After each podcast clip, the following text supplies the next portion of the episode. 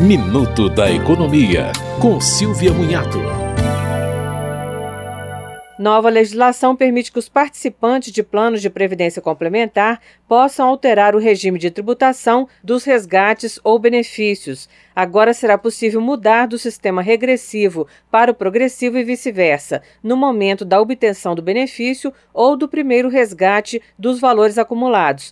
Antes, o participante escolhia o regime até o último dia útil do mês subsequente ao do ingresso no plano. O regime progressivo é o da tabela mensal do imposto de renda, que tem alíquotas de até 27,5%, dependendo da faixa de renda. Já o regressivo tem alíquotas que começam com 35% para dois anos de aplicação, chegando a 10% para 10 anos de aplicação. Portanto, será melhor escolher a tributação no momento de receber os resultados dos investimentos. Os atuais participantes de planos também são beneficiados. Você ouviu Minuto da Economia, com Silvia Munhato.